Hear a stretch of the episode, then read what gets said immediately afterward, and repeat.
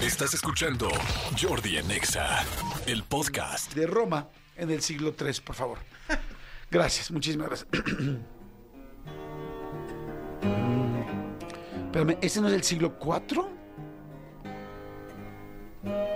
Ah, no, perdón, sí, es el siglo III, pero no había escuchado la flauta. Gracias, muchas gracias. En la Roma del siglo III, el emperador Claudio II decidió prohibir los matrimonios de los jóvenes. ¿Sí? De repente dijo, se acabó. Se acabó, déjense de dar grasa, chicos y chicas, con el contrario, porque aquí se va a poner duro el asunto. ¿Y por qué lo hizo? ¿Por gandalla? ¿Por grosero? ¿Porque él no tenía nadie ni perro que le moviera la cola o que le ladrara? Porque hacía años que no lo habían tocado y no le habían tocado sus partes. Sí, sus partes erógenas, asquerosas quizá, pero erógenas. No. Lo hizo el emperador Claudio II porque eran tiempos de guerra. Se estaba poniendo perro el asunto allá en Roma.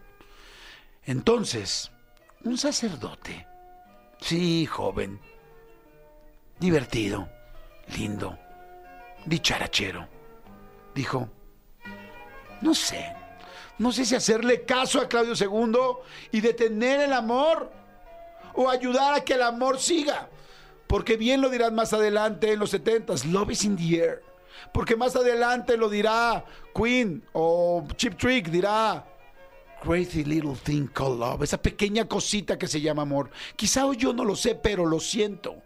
Sé que el día de mañana la gente cantará y hablará y el mundo se moverá por el amor. Ese pequeño sacerdote loquillo se llamaba Valentín. Sí. Ay, hinche Valentín. Él consideró que esto era un error y decidió, como les dije, saltarse la orden de Claudio II y dijo, ¿por qué no?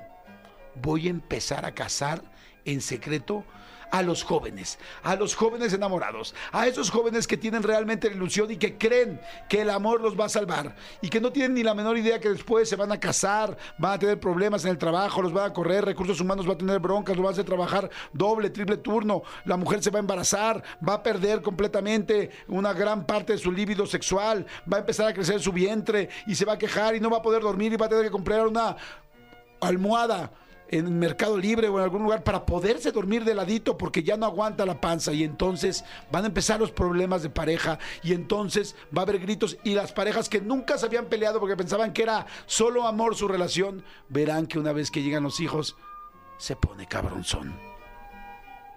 Pero él, como era sacerdote y no andaba copulando, o por lo menos hasta donde sabemos, él dijo, yo quiero casar a todos los jóvenes enamorados.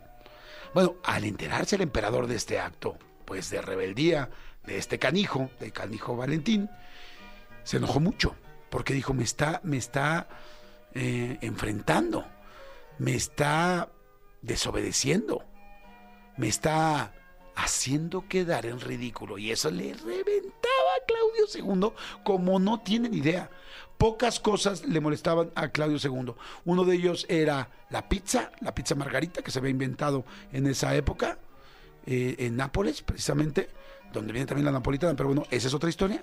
Y la otra cosa que le molestaba es que alguien le llevara la contraria y que además a sus espaldas hiciera esto. Y entonces se superprendió con Valentín. ¿Y qué creen? Se prendió tan cañón y como era el emperador, pues le valió. Y entonces lo sentenció a muerte. ¿Sí? Así le valió al güey. Lo sentenció a muerte. Y entonces, ¿qué día creen que lo mataron? ¿Qué día? Pues obvio, un 14 de febrero. Por eso lo festejamos hoy, por eso todo este rollo. Claro, del año 270. 270 después de Cristo, eh, pues se agarró y dijo, pues hoy se lo van a, a, este, a deschavetar este güey. Y madres que se lo avientan. Un 14 de febrero del año 270.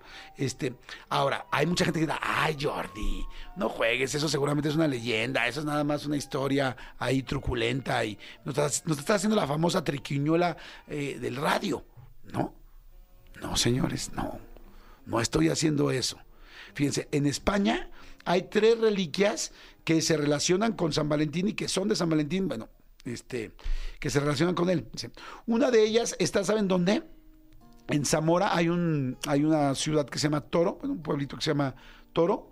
Ahí, digo, la verdad es que no son como que muy sutiles. Ahí está el cráneo de San Valentín. Digo, ¿sabes qué? Aquí vamos a poner el cráneo, ¿no? En Calatayud, ahí en Zaragoza, están las tibias. El peroné ya no les alcanzó, pero ahí están las tibias de San Valentín.